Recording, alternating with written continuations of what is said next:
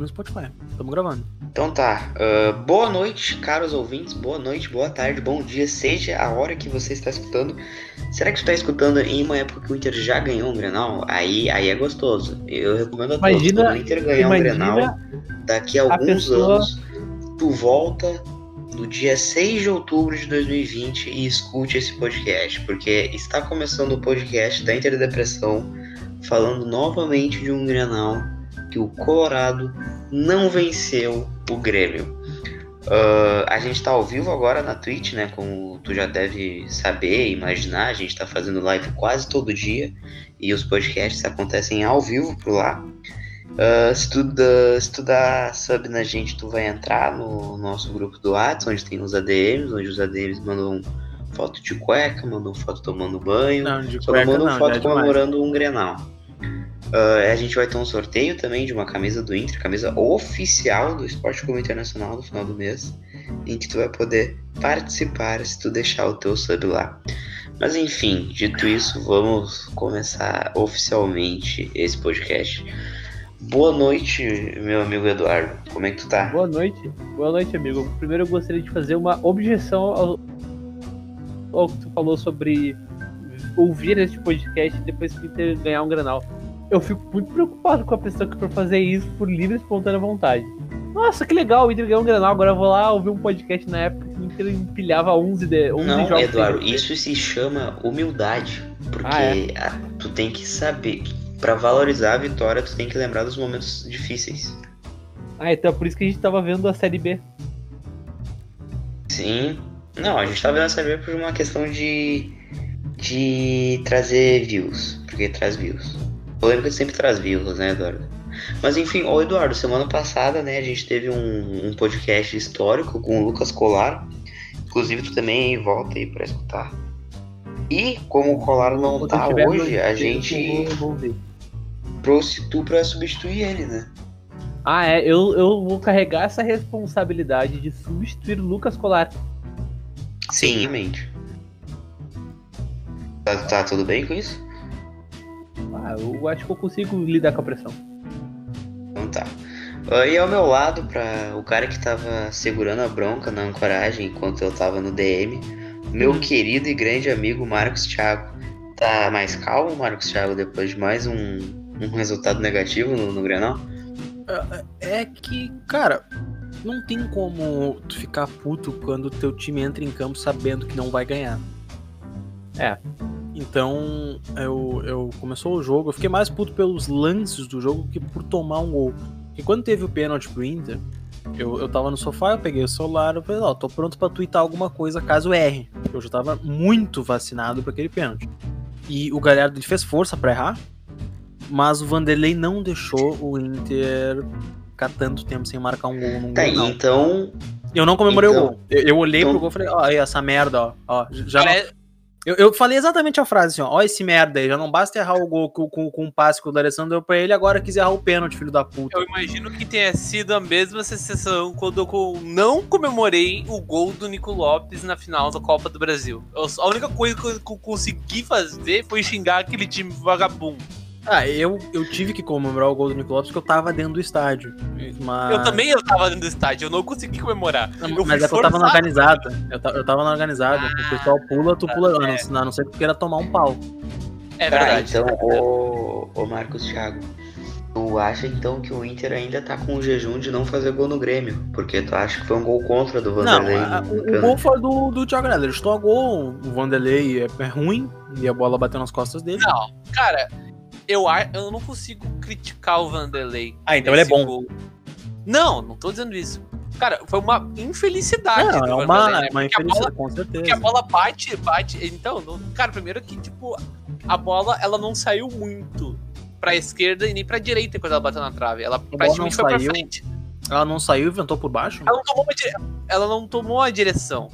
Então, Cara- e, e mesmo assim, ela bateu nas costas dele. Pra tu, pra tu ter ideia do quão na bola o Vanderlei foi. Ele foi muito bem. Mas tu sabe É que eu que se o Vanderlei não vai naquele canto, com a força que o Galhardo chutou, ele ia fazer o gol de qualquer jeito, né? Porque a bola ia voltar pra ele e ele ia fazer o gol. É. É, E ia ser que nem o gol que o D'Alessandro fez de pênalti na Série B, um, um dos jogos que ele fez gol de pênalti na Série B, que ele, ele chuta, se não me engano, o goleiro defende, ele volta e faz de rebote, ou a bola bate na trave. Porque a bola do, do Galhardo ela foi na trave, eu, fui, eu falei esse momento do gol, eu falei até pro meu irmão, tô vendo o jogo, eu falei, ó, esse merda aí fez o gol. E ele falou, ah, mas se, se o goleiro não vai, ele errar? Eu falei, não, a bola tava mais pra dentro do que pra fora, então ela ia voltar no pé dele e ia fazer o gol de qualquer jeito. Me anima, não me anima, porque ele não fez o gol com o passe que o D'Alessandro deu, eu fiquei puto por isso. Tá, então, É. mas a gente bateu, a gente bateu o tabu de não marcar gol no Grêmio, pelo menos isso, né? ah, mas Sim. do jeito que foi, foi ridículo, né? Um É, deveria ter sido no primeiro lance que o D'Alessandro passou pra ele. É, ah, ali teria sido um puta de um gol. Pênalti na trave, o cara que cobrou não pode tocar de novo, senão dois toques. Hum? Não. Não pode rebote agora? Não, porque a bola bate na trave já é outra jogada, eu acho. É, dois toques é outra. Dois toques é dar dois toques na bola sem ter uma nova origem. Mas enfim, gente, eu tô preocupado com uma coisa. E eu preciso abrir aqui o cofre pra vocês.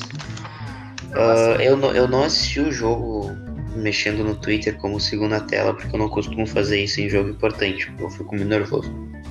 Ah, então eu assisti ainda. todo o primeiro tempo e eu só fui abrir o Twitter no intervalo.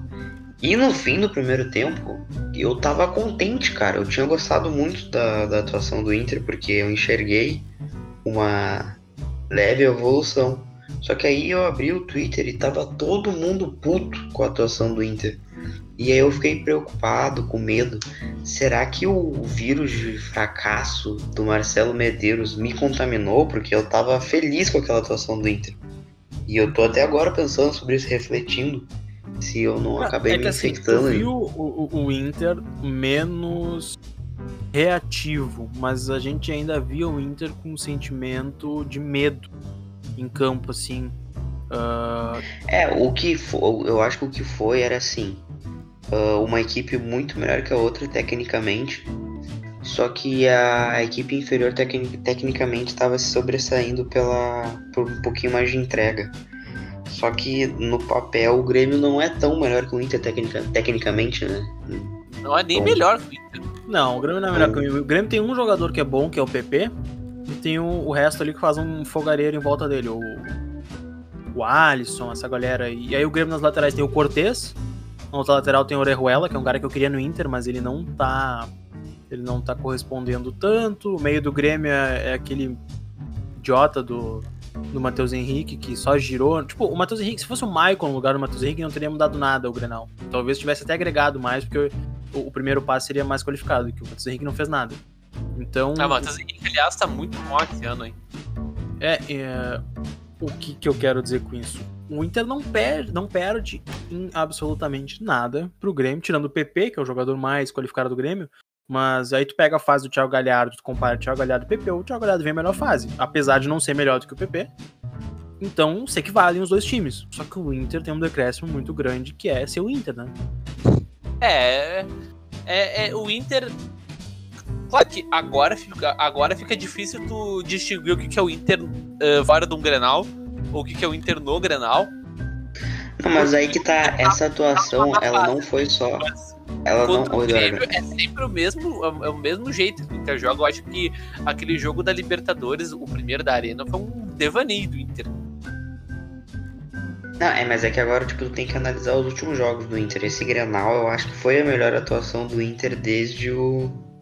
Desde É, o América de Cali, que foi quando venceu lá pro 4x3. Também foi a melhor atuação em Grenal desde o. Desde o primeiro lá da Libertadores. Libertadores. É. Aliás, eu queria ler um comentário rapidinho. O Conan BRZ perguntou se o Inter não tem craque. Eu vou responder ele. Tem sim, ele se chama Andrés Nicolás D'Alessandro, mas ele tem 39 anos e ele só consegue jogar nesse nível por 25 minutos.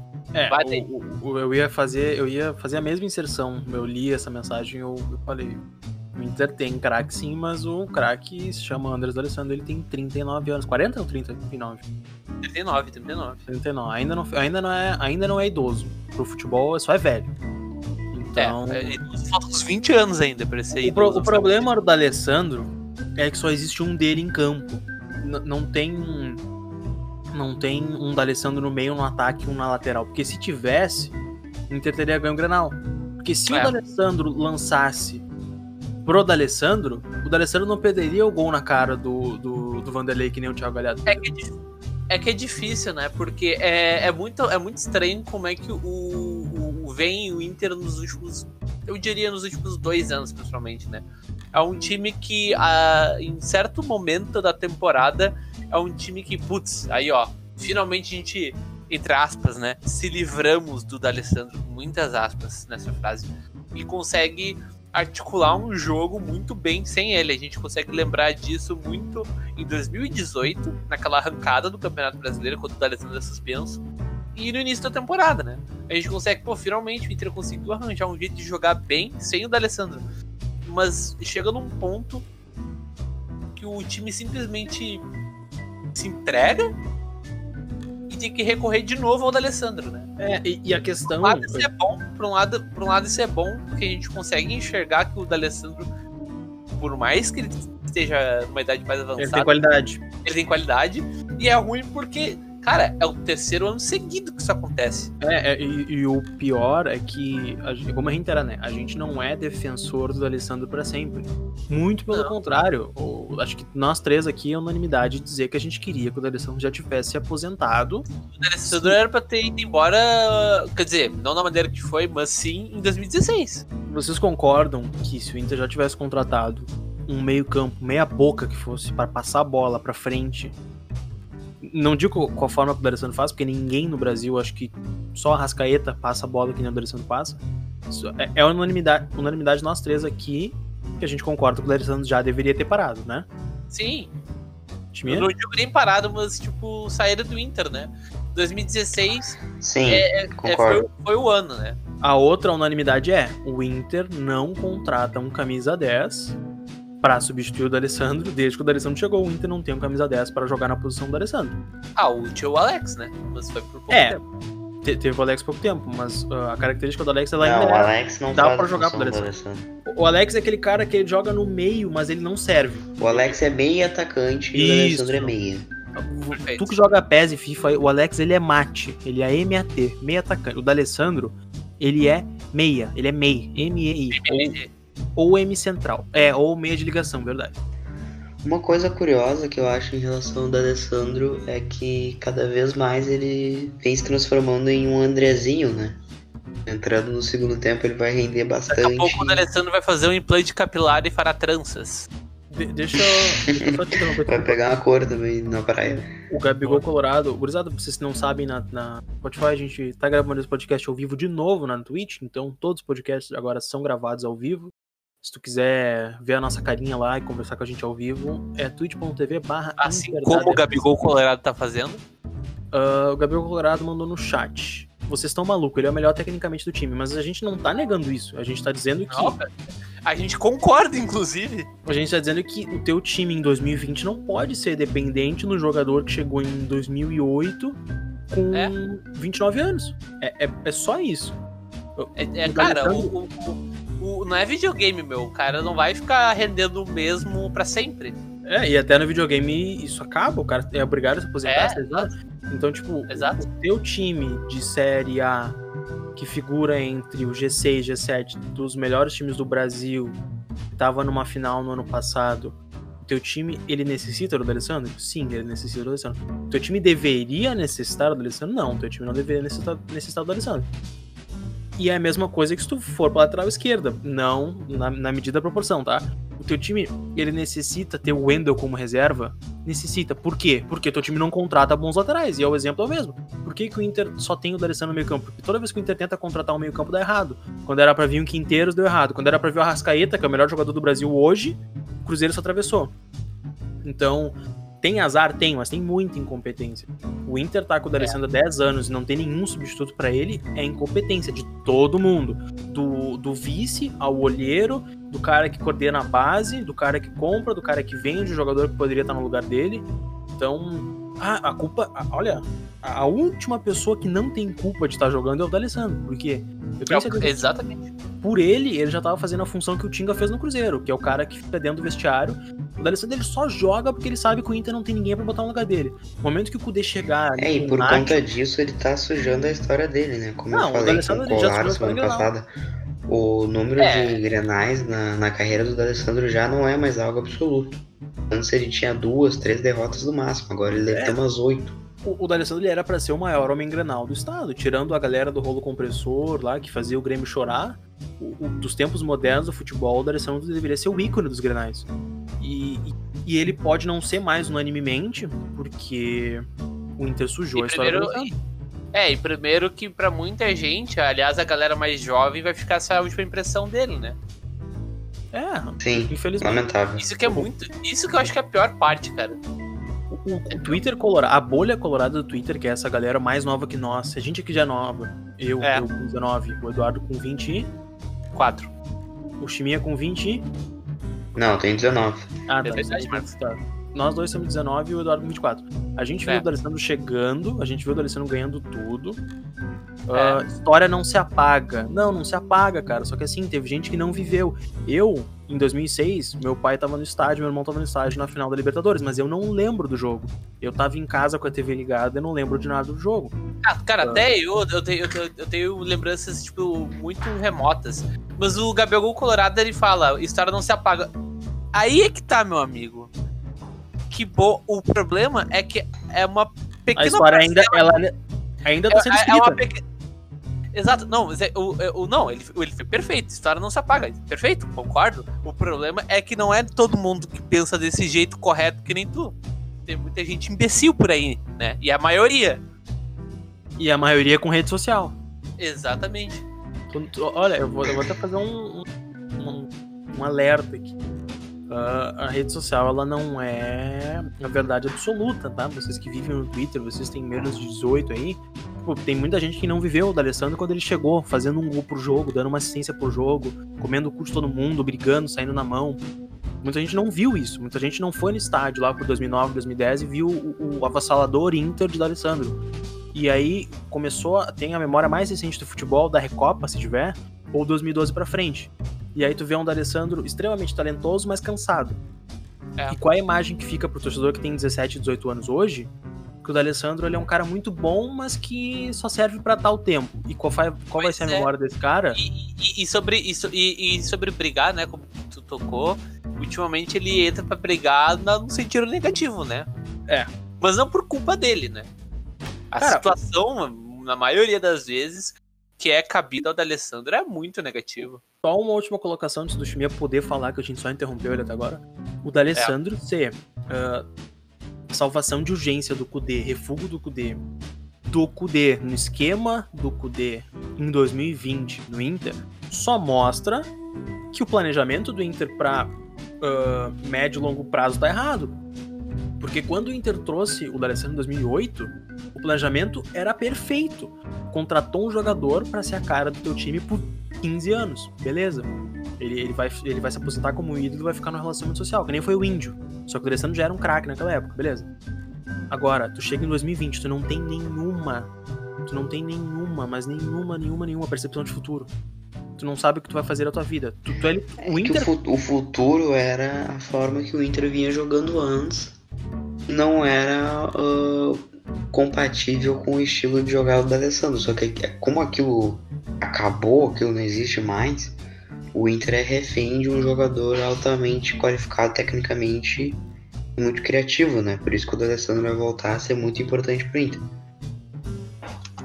Mas dentro do, do próprio esquema do Kudê, do planejamento dele, não busca muito um meia armador antigo, como é o, o caso do D'Alessandro, né?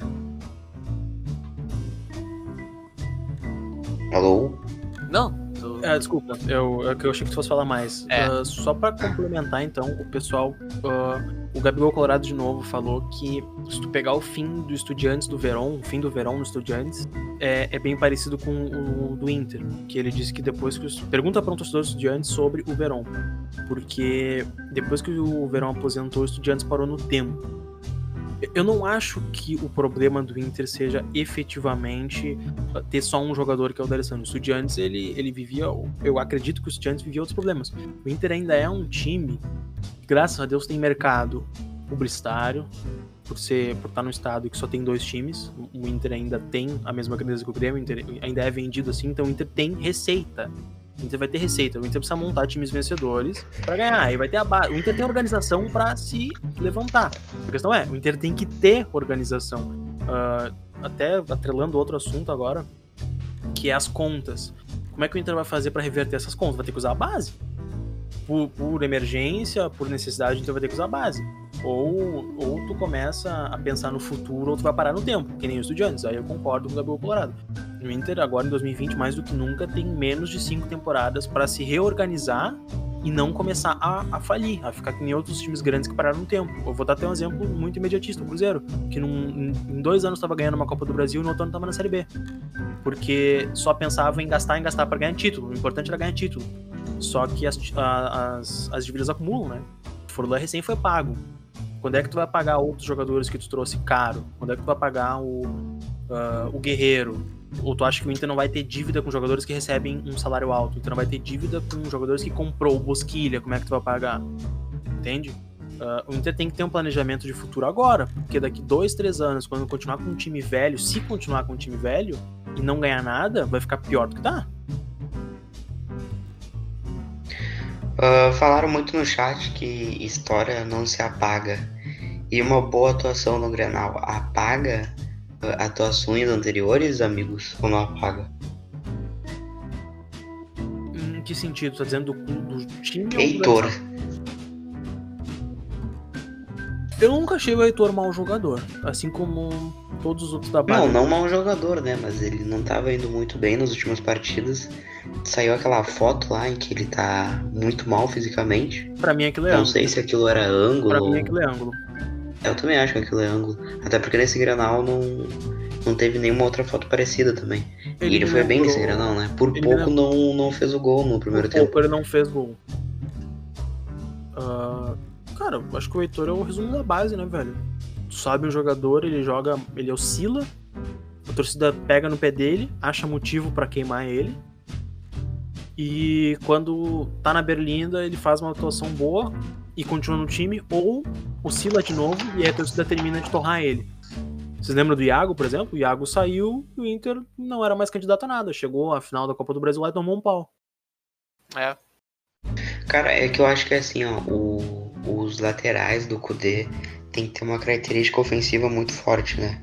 E O a é melhor característica do Heitor é defensivamente. Tanto que naquele Grenal do ano passado, que foi 1 a 1 no Beira-Rio com os reservas, o Grêmio não foi com todo o time reserva. O Everton, por exemplo, jogou. E era um dos primeiros jogos do Heitor como titular. E o Heitor anulou o Everton, como ele anulou o PP nesse jogo. Então o Heitor ele sempre foi muito melhor defensivamente do que no, no apoio. E talvez isso prejudique ele no, nesse esquema do Kudê. Não sei se vocês veem dessa forma também. O, o Heitor ele não é o melhor lateral ofensivo, mas ele segura e aí isso muda o esquema do isso que você tá dizendo? Não, o que eu tô querendo dizer. Peraí, eu não te ouvi direito, na verdade. Eu perguntei se o que tu tá dizendo é que por ele não ter uma característica ofensiva tão grande quanto a defensiva, isso meio que altera o, o esquema do Kudê. Porque, tipo, apesar dele defender bem, ele não sobe como deveria ser o padrão das laterais do Inter, é isso? Para o esquema do Kudê sim, né? Porque os laterais são muito utilizados na, na questão ofensiva. Sim, mas é que é difícil, né? Tu ter o Moisés, como é que tu vai pedir pro Moisés apoiar se ele é burro e ruim? Não, é, sim. E o próprio Rodinei também, né? Ah, eu acho que esse Grenal colocou um, um- um ponto final ali que o Heitor ele vai ficar na frente do, do Rodinei, né? Não, mas aí que tá. O Heitor ele conseguiu se destacar, fazer uma boa atuação, porque o torcedor médio sabia que a função dele nesse jogo ia ser anular o PP e ajudar o Inter defensivamente. Mas aí como é que vai ser contra o Bragantino agora? Em que o Inter vai ter que ser mais ofensivo e ele vai ter que atacar. E se ele não, não apoiar tão bem, porque as características dele são mais que defensivas do que ofensivas, o torcedor já vai voltar a criticar. Eu vou falar a mesma coisa que eu falei sobre o Iago ano passado, quando ele começou a subir. Você lembra que o Iago fez o primeiro gol dele e desejou o pai dele que tinha falecido? Ele fez um gol, eu não lembro qual jogo foi, só sei que o Beira-Rio ia ter um show, acho que do Paul McCartney. Tava tudo preto atrás do gol. Que ano? Ano passado ou retrasado, cara, não lembro. Na estreia do. 2018. Foi 2017, amigo. Tá. Enfim, eu- eu lembro logo quando o Iago surgiu e, e ele, ele tinha muita característica defensiva e faltava pra ele aproximação à linha de fundo. Mas o Iago ele tinha, sei lá, 18, 19 anos também, igual à idade do Heitor. E ele cruzava bem, ele defendia bem. Às vezes ele errava o cruzamento. O Heitor é o contrário, né? O Heitor ele até pisa na área, a gente viu que ele consegue pisar e chutar. Ah, o Iago ele, fazia, ele não fazia uma coisa que eu acho que ele mudou na Europa, que era chegar até a linha de fundo um pouco mais agudo pro meio da área e cruzar aquela bola em profundidade, dar o passe exatamente. Mas ele cruzava bem. O Heitor ele cruza mal. Vocês concordam? O Heitor cruza mal, né? Ponto. É, não tem as valências ofensivas, né? É, ele cruza mal, pro lateral ele cruza mal, mas isso não é, uma, não é pra ser uma crítica gigante ali, é o que eu tô dizendo. Mas ele sabe pisar na área, ele consegue ser agudo e dar o último passo, pelo menos eu acredito que ele consiga fazer isso. Então a questão do cruzar é treinamento. Se, eu, se tu me der uma bola e pedir o primeiro cruzamento vai ser ruim, mas lá pelo quinto ou sexto talvez eu, com- eu comece a acertar o alvo. O Heitor, ele sabe o que ele tem que fazer, ele não é burro. Ele pisou na área do Grêmio e não fez o gol por detalhe, então ele sabe jogar no último terço do campo. A questão é ritmo de jogo e treinamento pra ele melhorar. O Kudê não tem outra alternativa. O Rodinei não vai melhorar nesse ponto da carreira. Se ele investir no Heitor agora, que é tudo ou nada, talvez ele consiga formar um bom jogador pros próximos anos do Inter, porque ele defende bem.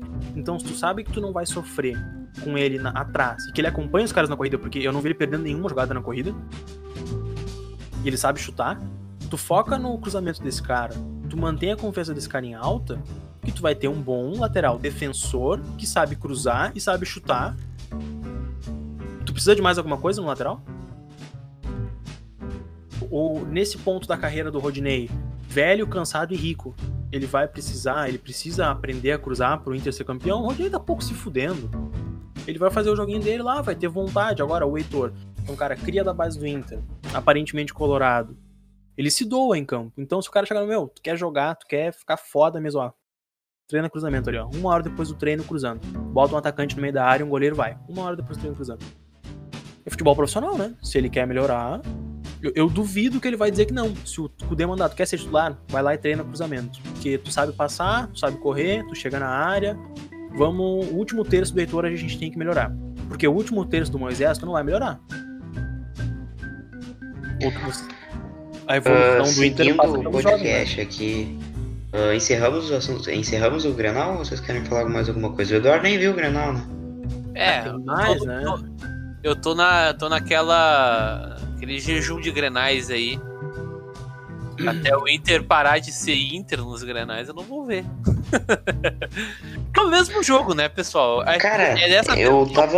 A gente tava se esquecendo da, da expulsão do Musto. Eu né? ia falar agora, o meio-campo do Inter, o esquema do Kudê e como o Inter melhorou depois da expulsão do Musto. É verdade. Ah, Então a expulsão do Musto, na verdade, ela prejudicou o Grêmio, é isso? Sim, porque o Musto ele tava atrasando a saída de bola do Inter. Eu entendo, todo mundo sabe, né, do a saída de bola do Kudê, que precisa do terceiro homem ali no meio, mas tava agregando alguma coisa, pra mim o Inter tava engessado, né? O Inter só saía quando tinha um- uma jogada de lado do Bosquilha com o Patrick, com o Edenilson ali, um, dois, três, o Galhardo voltando pra buscar a bola, o Abel tendo que fazer pivô, e acho que eu vi umas quatro, cinco bolas que o Lomba deu chutão pra frente pro Abel e pro Galhardo brigarem pra poder sair alguma coisa pro ataque. Então não tava funcionando o Musto. É, o Musto não tava fazendo o papel dele da, da saída de três ali, né? Não, não tava legal. É, e até esses dias, cara, eu acho incrível como sempre tem torcedor que tenta defender o indefensável pra ganhar like.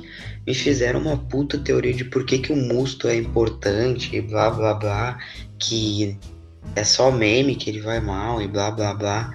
Sendo que nessa teoria não tinha um argumento dizendo o porquê que o Musto deveria ser titular e o porquê que ele estava sendo importante pro time. Não tinha nenhum argumento, só tava falando que tava falando o, o tradicional falado, coisas que todo mundo repete e nada na, na prática.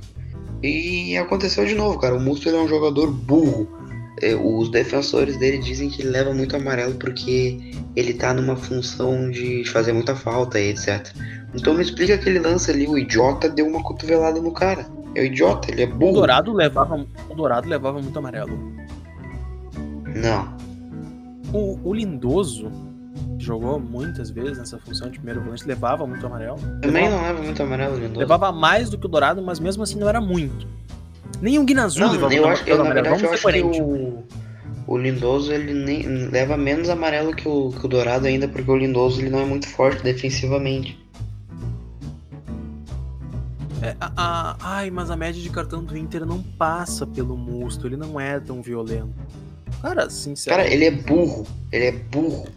Ele não parece ser um jogador argentino, ele dá uma cotovelada no meio do Não, campo. ele parece, ele parece um jogador argentino, mas os burros. Ele parece ser o D'Alessandro na época que chegou no Inter, queria brigar por tudo. Não, não, não, não parece, cara, porque o jogador argentino ele é justamente o contrário disso. Ele parece um, um brasileiro burro caindo na, na catimba de um uruguaio, argentino, é isso que ele parece. Cara, Mas enfim, o- eu não, eu, não, eu não quero perder muito tempo falando sobre o Musto aqui. Eu acho que agora não tem ninguém defendendo ele também.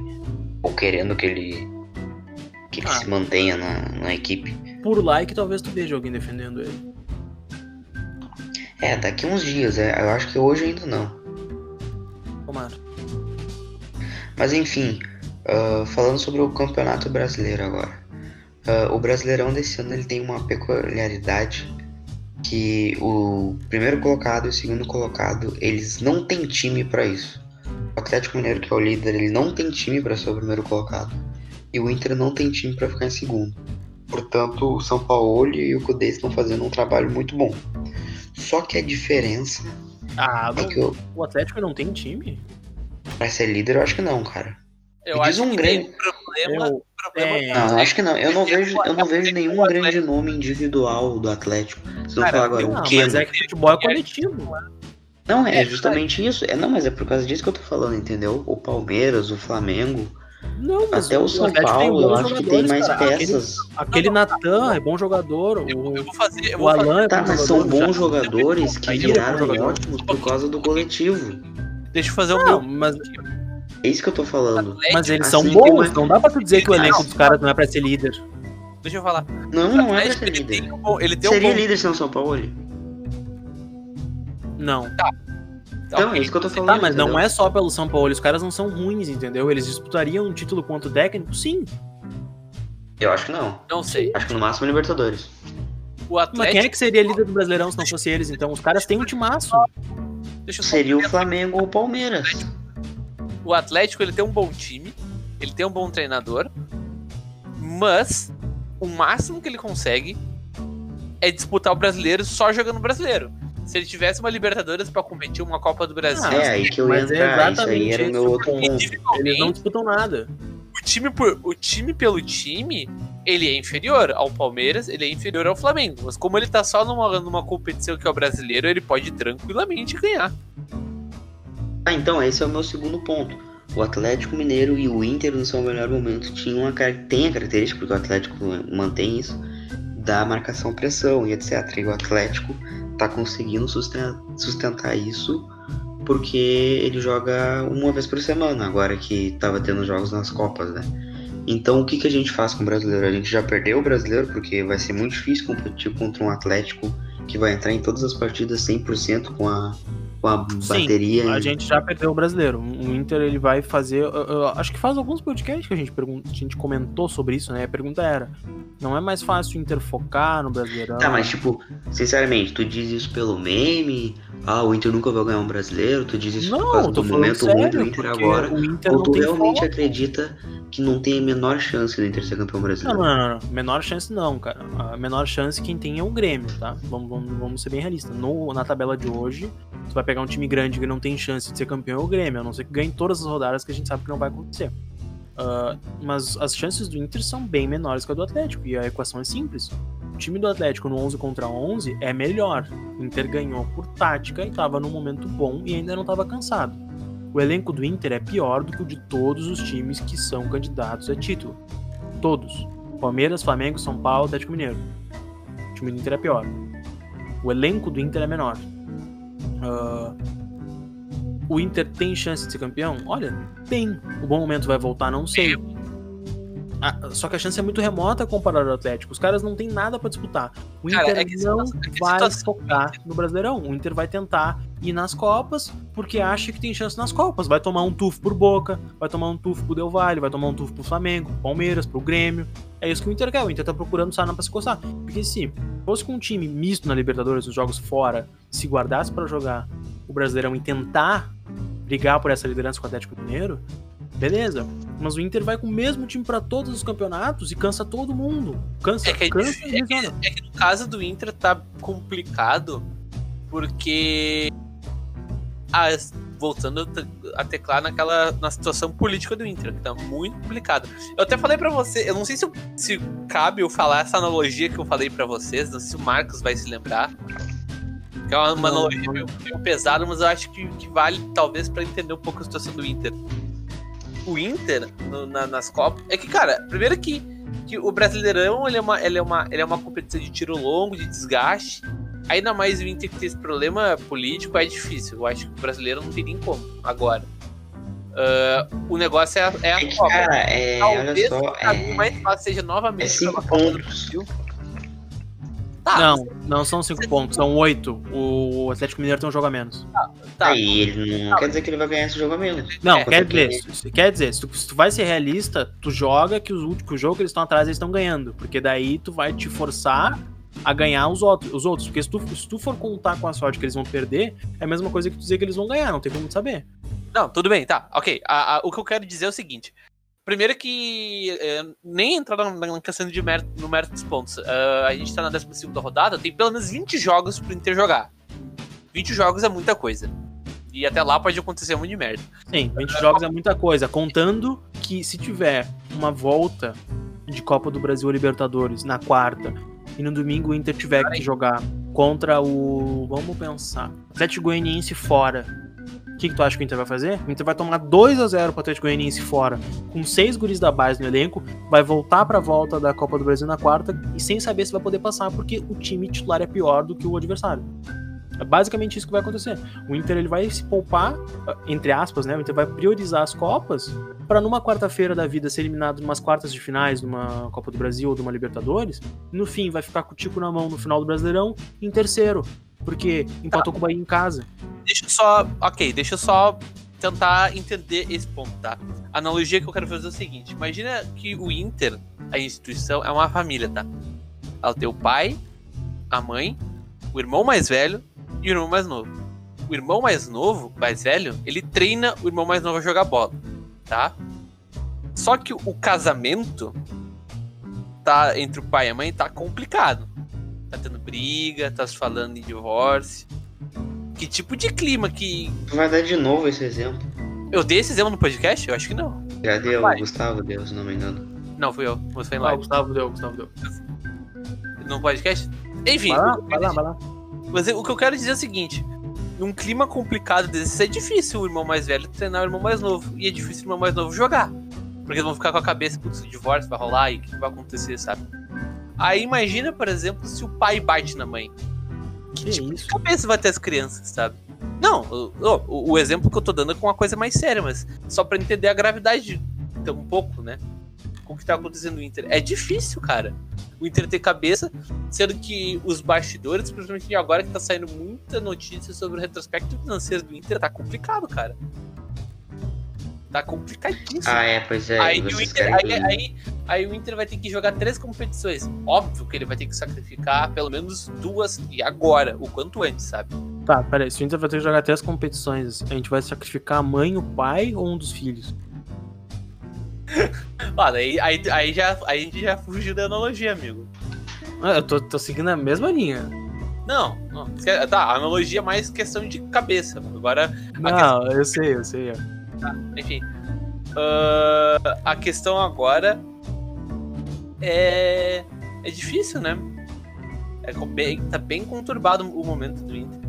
É Cara, a temporada já foi. Pra mim, eu não quero pagar de pessimista, mas já pagando, pra mim a temporada tá pro saco. Já foi, o Inter não tem chance de disputar mais nada. Do jeito que tá. Não, mas isso não, não dá pra pensar. Cara, o clube não pode pensar isso. Isso é muito amadorismo, isso é muito. Muito ser fracassado, cara. Pode pensar em A disputar Libertadores, ok. A Libertadores, ok. ter. O Brasileirão, mais ou menos, porque tu, o primeiro colocado não tá tão. é Não, bola deixa eu falar, Eduardo, deixa eu falar. Ah, mas é- não é futebol, não é só direção, Eduardo. O Cruzeiro, os caras estavam roubando, os caras foram campeão da Copa do Brasil duas vezes, Eduardo. Briga política, o Grêmio teve, voltou e ganhou uma Copa do Brasil. Vai ficar nessa, para mas de é é torcer, cara. Porque é Cara, muito fácil ficar é chorando por esses motivos. Não, é que a diferença do Inter é, é- é diferente, cara. É que o Inter tá acontecendo na frente dele. Os caras estão se matando na Mas sempre frente. aconteceu, cara. Sempre aconteceu. Cara, mesmo assim, Eduardo, é o Atlético Goianiense, cara. E essa briga só acontece por resultado em campo. Se ganhar da porra do Atlético Goianiense, ameniza as coisas, cara. Cara, se o Inter ganhar três jogos seguidos, a crise política ela vai ser esquecida, o vestiário vai ser blindado e o foco vai ser. É, é lógico. Vamos buscar esses É, cinco pontos do sempre Atlético. acontece. Tu acha que não tinha a briga do pai e a mãe em agosto, em julho? O, tu acha que o Inter não, tá tava em rebuliço? O Inter não tava em rebuliço político antes da final da Copa do Brasil, porque o Melo era um merda e contratava mal. Mas se o Inter tivesse ganho a Copa do Brasil, o Melo hoje já era presidente do Inter com uma estátua do Medeiros no meio do gramado. É, cara, e, o- e o Inter perdeu a final da Copa do Brasil por detalhe. Foi um detalhe. Foi uma cagada lá que eles fizeram. Gol pro acima de tudo, Aí o D'Alessandro lesionou no treino. É detalhe. O futebol é, é ver. 11 caras, um juiz, dois bandeirinhas, uma bola, dois treinadores, é, dois massagistas, é, dois médicos, um de cada time, um quarto árbitro e a câmera do Premier. É, é assim que tu joga futebol no Brasileirão. Então, apesar de que tenha um merda lá em cima na tribuna, na cadeira do presidente, apesar de que o momento seja ruim, quando entra no campo, cara, acho que não tem nenhum jogador que não queira vencer. Não tem nenhum jogador. Agora, se a cabeça deles vai estar debilitada, eles vão estar pensando em outra coisa, eles vão entrar pressionados, eh, tendencionados a jogar X ou Y por causa do que tá acontecendo, eu concordo. Acontece, o nervosismo existe, e isso te leva a fazer coisas erradas, que é o, emocional, que a gente tá tanto falando dos 10 granais. Só que assim, 11, Ah. eles são 11. é, verdade. Ah, são 11. Ah, futebol dentro de campo, cara. No momento que o Inter ganhar três jogos, independente de quem for, o Inter ganhar três jogos seguidos, vai dar instabilidade pro grupo, pro Cudê. Os caras sentarem numa sexta-feira pré-jogo de domingo, na concentração, comer alguma coisa, conversar, ah, prestar atenção na tática, porque daí tu vai acalmar a tua situação time torcida, tu vai acalmar a situação imprensa time, tu vai acalmar a situação imprensa direção. E quanto mais teu time perde, mais evidente ficam os teus erros. Quanto mais o Inter perde, o Inter deixa de ganhar, a gente vê que não tem lateral, o Inter contratou mal, nananana, as dívidas. Só que no momento que o Inter ganhar, começar a manter uma, uma série, o foco vai ser no campo, porque o Inter vai estar bem. Ah, o sonho de toda a direção, principalmente dessa, é o Inter engrenar de novo para poder esconder algumas falhas até o fim da temporada. E é o meu sonho também, porque se o Inter conseguir manter uma boa, uma boa regularidade, busca o Atlético. Eu, eu, com- eu discordo do time que o Atlético não tem time para ser campeão, mas eu concordo com o time quando eu digo que o time do Atlético não é um super time e também pode tropeçar. Não, não, eu não disse que o Atlético não tem time pra ser campeão. E se eu disse isso, eu, eu me expressei mal. O que eu disse é que o Atlético, Exatamente. que é o líder, e o Inter, que é o segundo colocados, não tem aquele plantel pra ser campeão. Não estariam Ah, ali. é, é que tu falou assim, ó, tu falou o, Atlético não tem time para ser primeiro lugar. poder. Não estariam ali, na minha opinião. Acho que se o Atlético não tivesse São Paulo e tivesse, sei lá, o, o Cuca, o Atlético ia estar em quinto, sexto. Como tá o Santos agora. Não, eu, eu- concordo com isso. O, o, o Kudê e o São Paulo eles fazem coisas excepcionais. O São Paulo ele tava ganhando de 4 a 1 e foi pro vestiário bravo. Assim como o Kudê ele ganha um jogo, ou ele perde o jogo, ele sai bravo da mesma maneira. Porque os times não reproduzem exatamente o que os técnicos queriam. E esses técnicos desse calibre necessitam de times Mas caros. enfim, o- a Copa do Brasil ali, que a gente tava citando de exemplo. O Inter vai pegar o Atlético Goianiense. Total obrigação do Inter passar. O Medeiros ele pode sair no soco no vestiário com todos os candidatos à presidência. É, ele pode do chegar Inter, chutando que os jogadores do Inter têm que eliminar o. Atlético. Aí beleza. Aí nas quartas de final o Inter pode pegar o Botafogo ou o Cuiabá. Aí beleza, vai lá pega o Botafogo. Passa também, né? Aí, pô, tu já tá numa semifinal de Copa do Brasil. São quatro jogos pra um título. Como é que tu não pode ser campeão disso? É, por isso que eu falo que a Copa do Brasil parece muito palpável pro Inter na situação que tá hoje. Ah, pa- parece. ah, tipo, só que assim, o guru da Copa, pra mim, tá? A zebra da Copa do Brasil pode acontecer várias em todos os anos. Mas a zebra da Copa do Brasil, pra mim, aconteceu ano passado. Foi o Flamengo, que logo na chegada do Jesus, tava nananã, desconcentrado, ainda não tava o time certo, desencontrado. Perdeu pro cheirinho, pro, pro cheirinho não, pro tapetinho. E aí tu chega na final da Copa do Brasil e perde porque não tem elenco. E sinceramente, Ah, é cara, sinceramente, o Inter não tem time pra ganhar. Flamengo, Atlético Mineiro e no mata-mata. Olha, eu O Atlético Mineiro não tá na Copa do Brasil, mas. nem É, na Copa do Brasil. Ah, eles foram eliminados com afogados, né? É, um time fudido lá, daí demitiram todo mundo. Aí eles meio que tentaram voltar atrás, mas já era. Foi complicado. É que, cara, sobre o Flamengo, ó. O Flamengo ano passado tinha disparado o melhor time da América. O único time que podia parar o Flamengo era o River, que tem o melhor treinador, um dos melhores treinadores do mundo. Uns 85 minutos conseguiu. O E o Flamengo desse ano, eu não, ele continua tendo o melhor time do Brasil, mas eu não consigo ver ele jogando tão bem assim, cara. O Flamengo desse time ele não tem uma coisa que tinha ano passado. Que era Ele não, comprometimento Ele- ele não tem técnico. liga. O Flamengo do ano. Ó, eu vou fazer uma comparação bem esdrúxula, vocês vão brigar comigo. O Flamengo do ano passado era o Inter de 2006. Tinha um paizão e o time em campo tava comprometido em ganhar. Óbvio que tem muita coisa diferente. Os caras não tinham nenhum Fernandão. Os vet- Mas tinha até veteranos. porque o Inter ganhou o Mundial, né? Ah, obrigado. É que no caso, é, eu não consigo fazer. Não vou dizer que a comparação ou analogia. Enfim, não quero assumir nada do que tu tenha dito. Mas é que o caso do Inter foi um time que foi se construindo, né? O Flamengo foi tipo do dia pra noite, quase. Ah, não, não, eu sei disso, mas o que eu tô dizendo é que o ímpeto do Flamengo naquele ano passado, quando eles fecharam, é que assim, a diferença do Flamengo pro Inter é que era um time de estrelas, o time, o time do Inter É, era um time montado e comprometido por raça, né? Muito daquele time de 2006 era a vontade de ganhar que se unia com a técnica. O Flamengo era um time muito técnico, só que pra tu comandar estrelas, tu tem que ter bola, tu tem que ter saco. Tem que ter tico grande pra bater na cara dos caras e falar: olha, quem manda aqui sou eu, vocês vão jogar desse jeito. E o Jesus cons- conseguiu botar o dedo no cu dos caras e falar: vocês vão jogar do jeito que eu quero, a gente vai ganhar tudo. E os caras se comprometeram nisso. Os caras abraçaram o Jesus. Tanto é que o Jesus Não, e esse e eles não- se, entregaram de uma Esse forma. ano não tá assim, cara. Porque eles já o Flamengo- ganharam, eles não precisam Sim, sim. Não tá. só como, só como ganharam, como é outro treinador, tá, tá ganhando, mas tá jogando mal. É, o Flamengo é, não é o Flamengo do O passado. Flamengo E não mesmo precisa tendo provar mais nada pra ninguém, essa é a questão. Eles vão jogar o suficiente pra ganhar, e se não ganhar, foda-se. A gente é campeão da Libertadores do Brasileirão. Só que mesmo assim eles podem acabar ganhando porque eles têm um time muito bom. Sim, só muito que bom. Dá pra eliminar eles. Então eu, não- eu não vejo Não, eles como. tá, mas o um Inter super é bicho papão. azarão.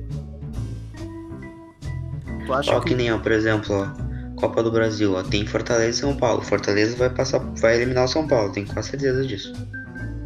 Aí tá. O Fortaleza nas quartas de final já seria algo bom, teoricamente. Aí no outro Ah, mas a gente vai estar nas oitavas agora. Das oitavas a gente vai pegar o Botafogo se passar pras quartas, não é? É, tem sorteio Não, de não, novo, não. na verdade. Não, é outro sorteio. O Botafogo foi um exemplo de adversário fraco pra pegar nas ah, dois nas- sorteios? Que merda é isso? É, pode pegar Sim. Grêmio, né? Se pegar Grêmio, você já sabe. Não, se E pegar aí, o. Grêmio, eu, eu falo aqui agora. O Inter não passa do Grêmio. Ah, Os caras vão, botar os, os cara vão botar os 11 grenais em campo, que nem a gente fez na última escalação. Os caras vão botar os 11 grenais em campo e falar: ó, Inter, te pode aí, ó. Acabou. vai. É, exato, não tem como. E um outro provável adversário fraco pode ser o América Mineiro, que pegou o Corinthians e o Corinthians tá muito mal. É. Só que aí, cara, e aí chega no sorteio das quartas, o Inter cai contra o Outro Ah, ano, mas daí é a Palmeiras mesma coisa. Não, mas o Palmeiras tu elimina, né? Não. O Ah, Palmeiras, o Palmeiras não é jogo jogado. é, Não, elimina, não, mas sim, vai não é ser, jogo vai jogado, ser. mas- Elimina que nem É. eliminou no ano passado. Elimina É, das eliminou, duas ano passado eliminou. Não, não é coça da mão, mas vai, vai, vai ser. É muito. Não é. Não é Vai ser um jogo que vai jogos- exigir muito do Inter. É isso. Esses jogos que tu falou, ó, o Flamengo e Palmeiras, nenhum dos dois é jogo jogado. Então. Não, claro que não é jogado. Só que eu não boto o Palmeiras no mesmo nível do, no mesmo nível do Flamengo. Não, não é o mesmo nível, Seria mas um a dificuldade é a mesma. É, é jogo de camisa, né? Ah, a camisa não entra em campo. Não entra, mas a gente sabe que o Inter sofre pra ganhar do Palmeiras, sofre pra ganhar do Corinthians. O Flamengo, pra mim, é nosso freguês, a gente sabe disso, mas o Flamengo vem com um time muito bom. Eu acho que o Inter passa do Flamengo, acho. Porque, eu- eu- só que assim, e o ímpeto do Inter? Pra mim, o ímpeto do Inter tá quase o mesmo que o do Flamengo, cara. Só que o Inter tá sem confiança. o, o Inter é um time que joga quando quer, pelo que eu vi. Não, mas não só sem confiança, cara, mas o time do Inter ele é ruim. Sim, e falta. Mas quando teu time é ruim, tu tem que ter vontade. Por exemplo, É. o, o Galhardo, que é o nosso melhor jogador. A principal qualidade do Galhardo é a inteligência dele pro posicionamento. Porque ele não é muito habilidoso, ele não é muito rápido, ele não tem vitória pessoal. Ele tá, ele tá Ele tem, focado. ele tem uma boa jogada Tá aérea. focado. Ele, Tá isso focado, ele é bom também. E co- O como eu Patrick- vi no Twitter Patrick- mais Patrick tá cedo, focado, cara. o, o Inter só, só supera o Goiás, eu acho, no ranking de dribles no, por jogo. Entendeu? No ranking, qual ranking?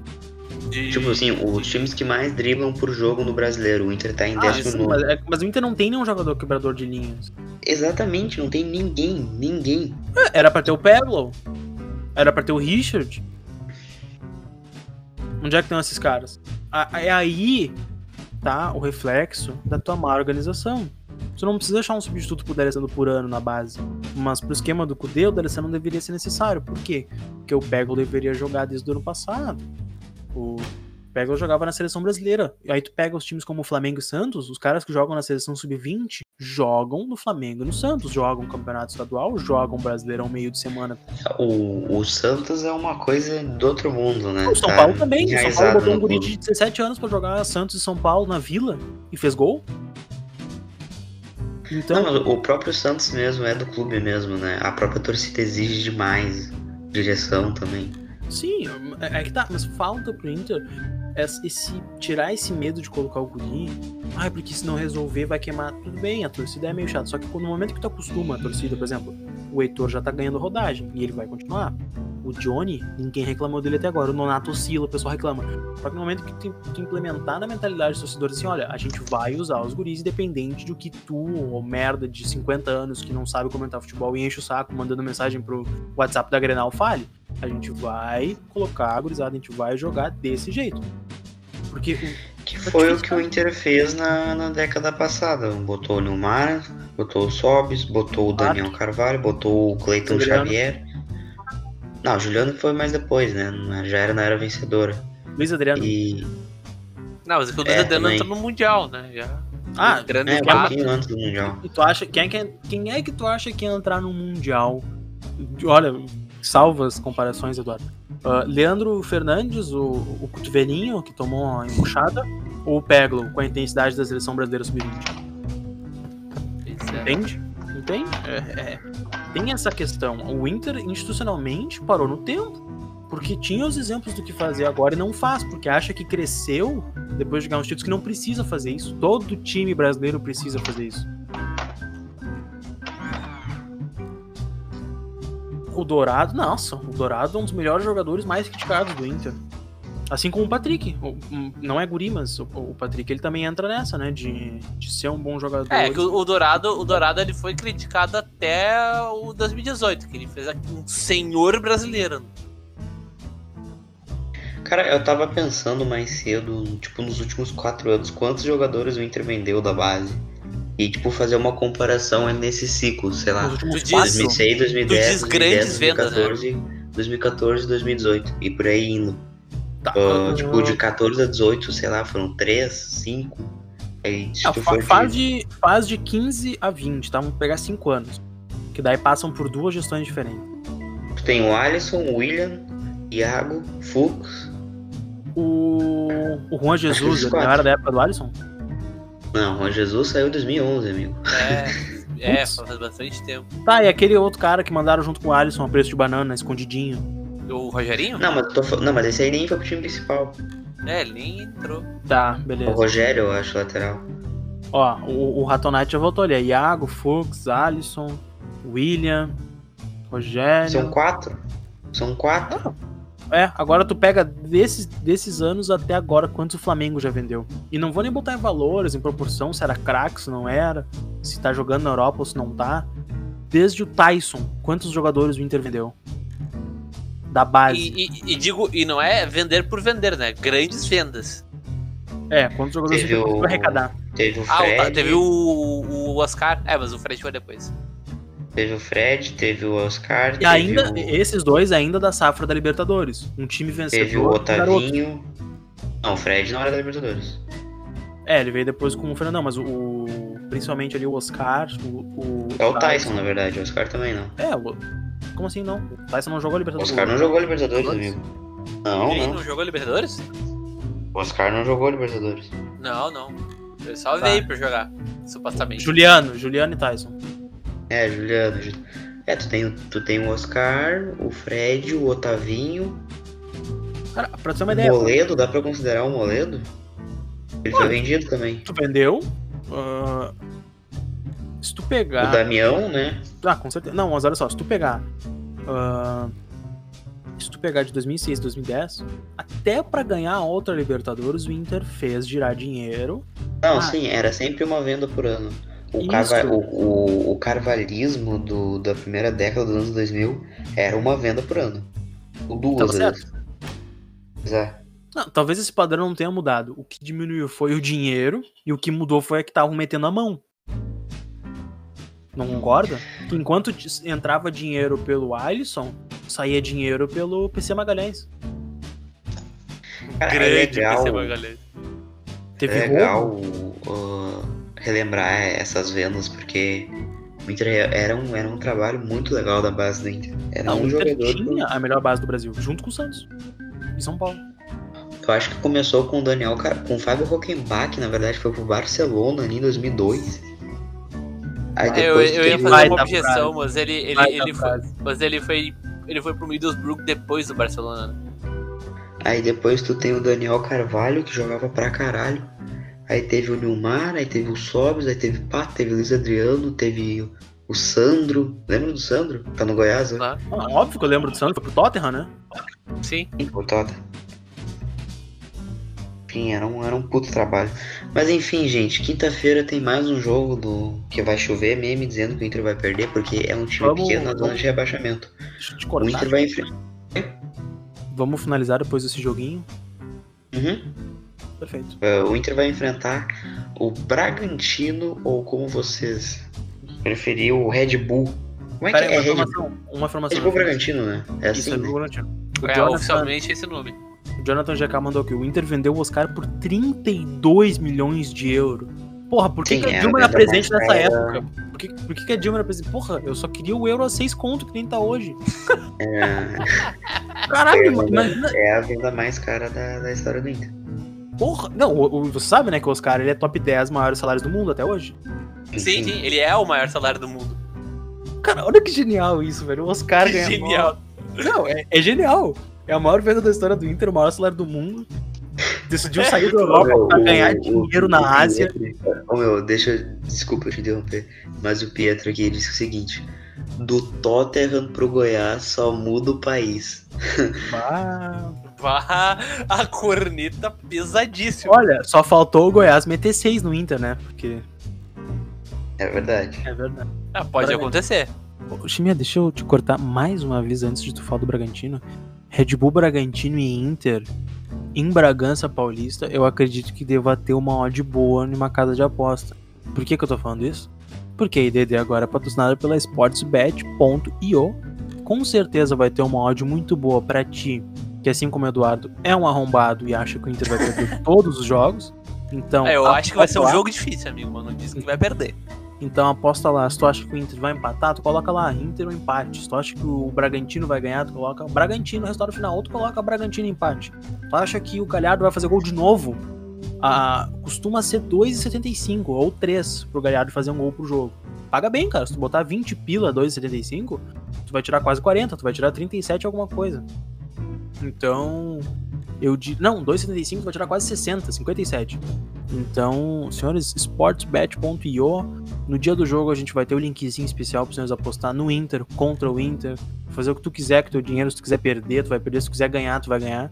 Tem dicas aqui na página também, então fique antenado aí. E tu que ouve Tu o quer apostar que o Léo Ortiz vai fazer gol contra o Inter? É a lei do ex. Ah, inclusive tinha É uma, uma forte linha, lei do erro. Tinha uma linha de cartão vermelho pro Grenal que o Inter perdeu por 1x0 na Libertadores que não bateu. Mas já essa, esse do final de semana agora bateu.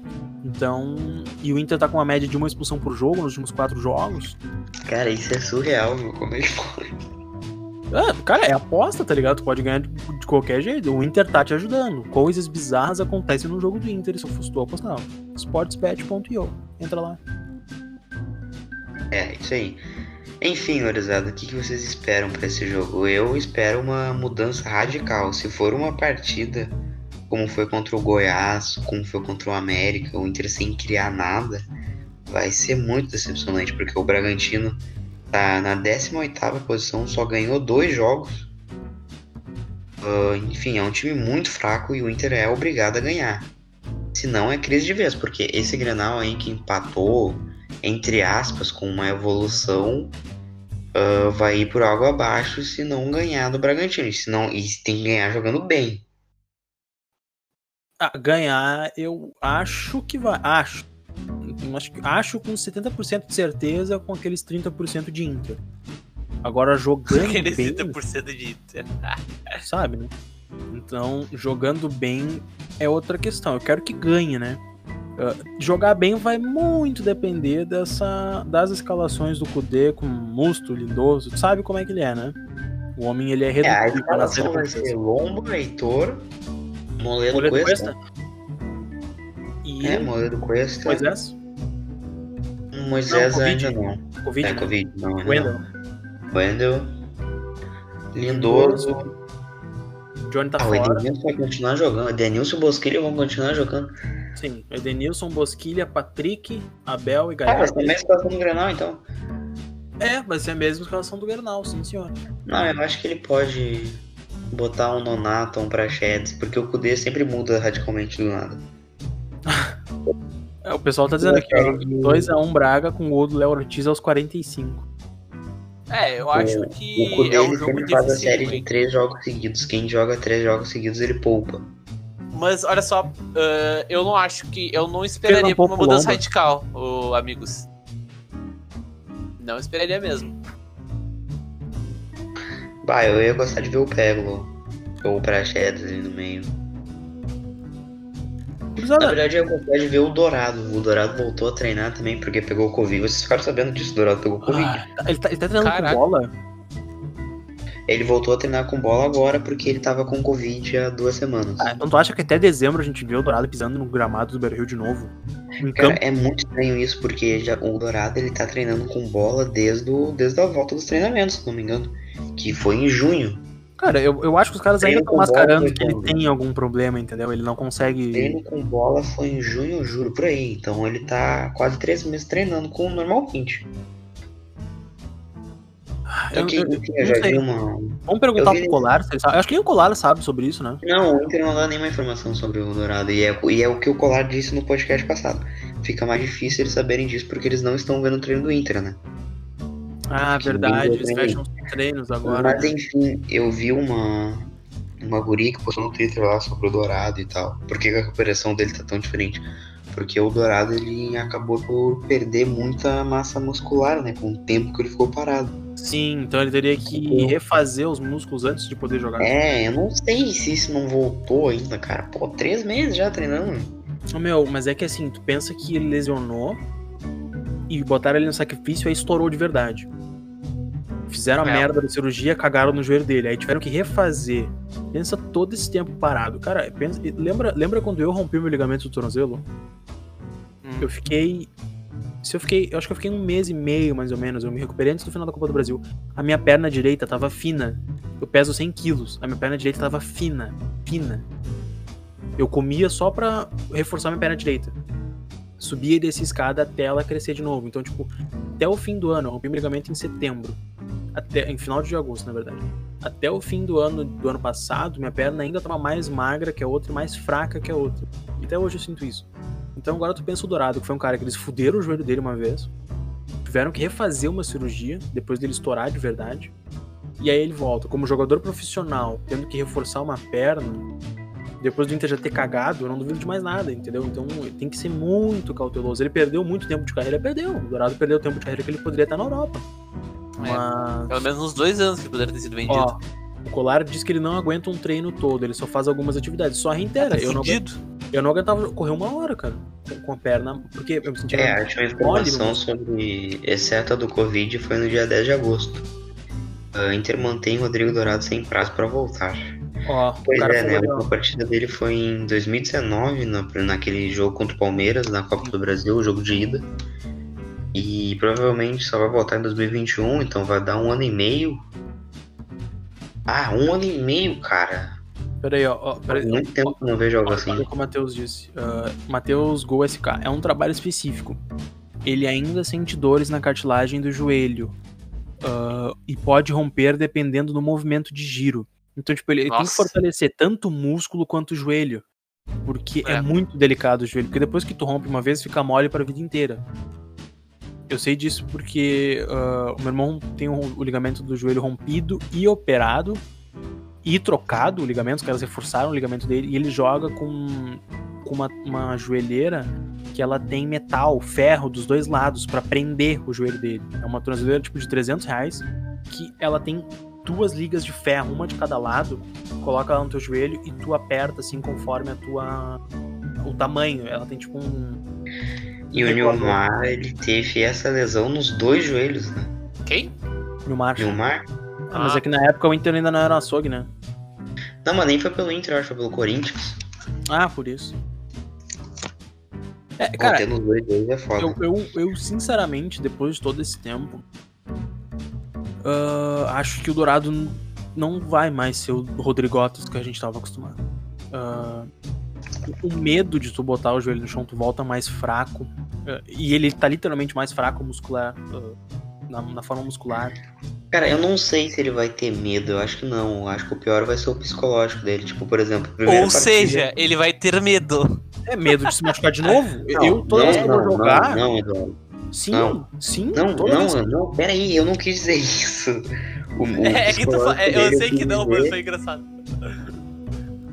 O psicológico quis dizer dele estar jogando mal por pensar que ele só está jogando mal porque ele acha que ele nunca mais vai voltar a jogar bem, etc. Ah, entendi, tá. É. Entendi. Entendi.